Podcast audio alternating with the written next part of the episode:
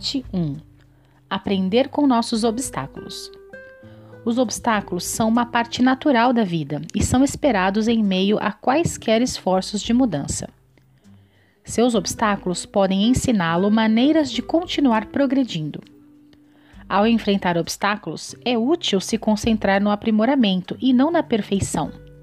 O elder Kim B. Clark ensinou: Nenhum de nós é perfeito. Às vezes empacamos. Nós nos distraímos ou desanimamos. Nós tropeçamos. Mas, se buscarmos a Jesus Cristo com um coração arrependido, Ele vai nos levar, limpar o pecado, perdoar e curar nosso coração. Ele é paciente e gentil. Seu amor redentor nunca termina e nunca falha. Ao se voltar para o Salvador nos obstáculos, você pode desenvolver uma perspectiva de progresso em vez de perfeição. Uma maneira de lidar com os obstáculos é compará-los a uma viagem.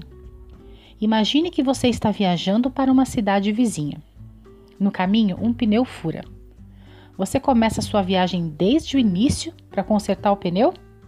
Não. Você encontra uma maneira de consertá-lo onde está e continuar sua jornada. Não é necessário recomeçar do início quando um pneu fura. Da mesma maneira, ao enfrentar um obstáculo, talvez você pense que todo o seu progresso foi perdido e tem que recomeçar tudo de novo. Mas isso não é verdade.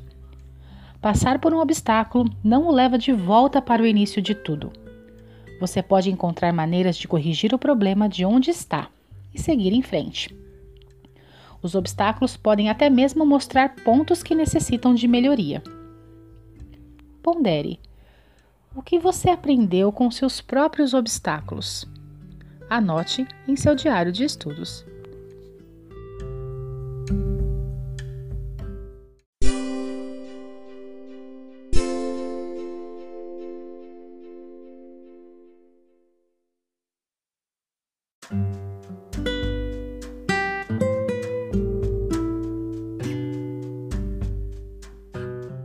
Parte 2 Suportar bem nossos desafios. Na mortalidade, precisamos aprender a viver com desafios e aflições. Podemos desejar fortemente não experimentar sintomas de problemas e buscar a perfeição. Mas algumas vezes, mesmo fazendo o nosso melhor, os sintomas de desafios emocionais podem surgir. Precisamos aprender a viver com esses desafios. Isso não significa que desistiremos. Em vez disso, podemos prosseguir com fé. Essa perspectiva nos ajuda a sentir paz e a ser mais resilientes.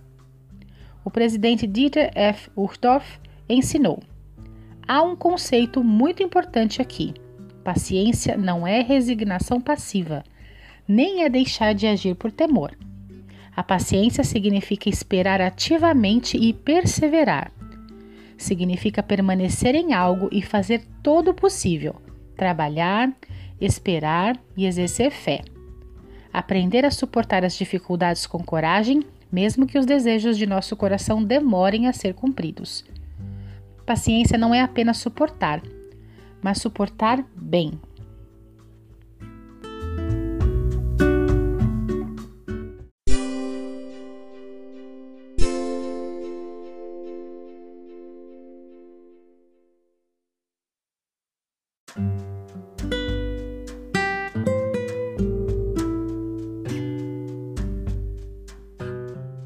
Parte 3 Estabelecer metas de mudanças pessoais. O presidente M. Russell Ballard ensinou: estabeleça metas de curto prazo realizáveis.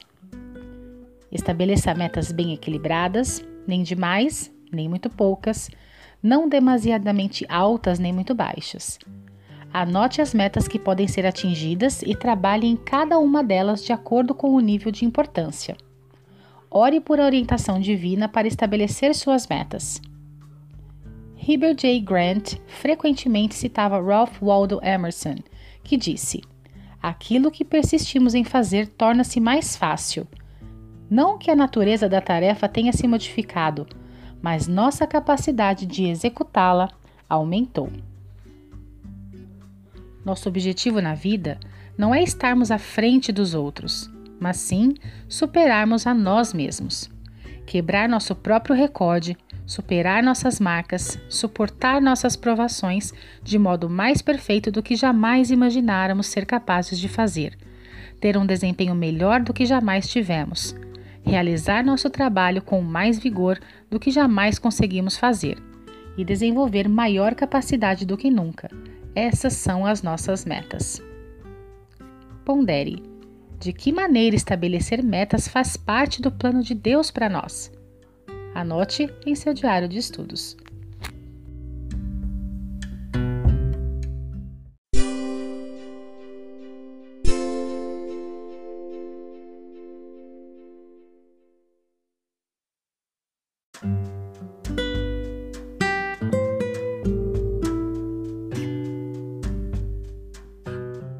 Parte 4 Buscar a ajuda do Salvador. O irmão R. Callister ensinou: a expiação do Salvador nos dá a vida pela morte, grinalda por cinza, cura pelo mal e perfeição por fraqueza. É o antídoto do céu para os obstáculos e para as dificuldades deste mundo. Na semana final do Salvador na mortalidade, ele disse: No mundo tereis aflições, mas tem de bom ânimo. Eu venci o mundo.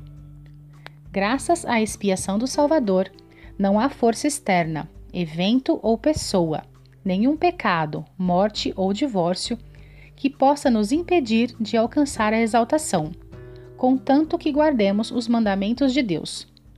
Com esse conhecimento, podemos prosseguir com bom ânimo e com a absoluta certeza de que Deus está conosco nessa jornada celestial. O Senhor deseja nos consolar e nos apoiar. Ele prometeu: "Sê humilde, e o Senhor teu Deus te conduzirá pela mão e te dará resposta às tuas orações. Algumas das maneiras que você pode buscar ajuda divina são: perdoar a si mesmo e ao próximo, orar com fé, humildade e gratidão, banquetear-se nas Escrituras e nos ensinamentos dos profetas vivos, frequentar o templo, lembrar-se do dia do Senhor e santificá-lo participar do sacramento e lembrar-se sempre do Salvador.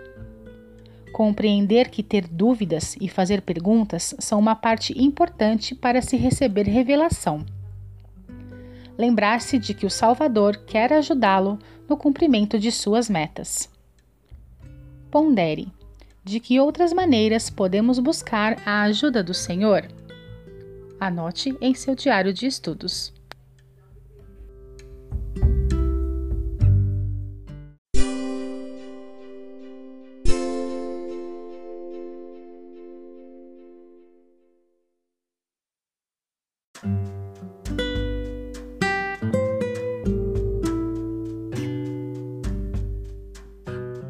Se você gostou dessa aula e tem interesse em participar de uma aula completa, acesse www.autossuficiencia.org.br e entre em contato com um especialista em bem-estar e autossuficiência da sua região.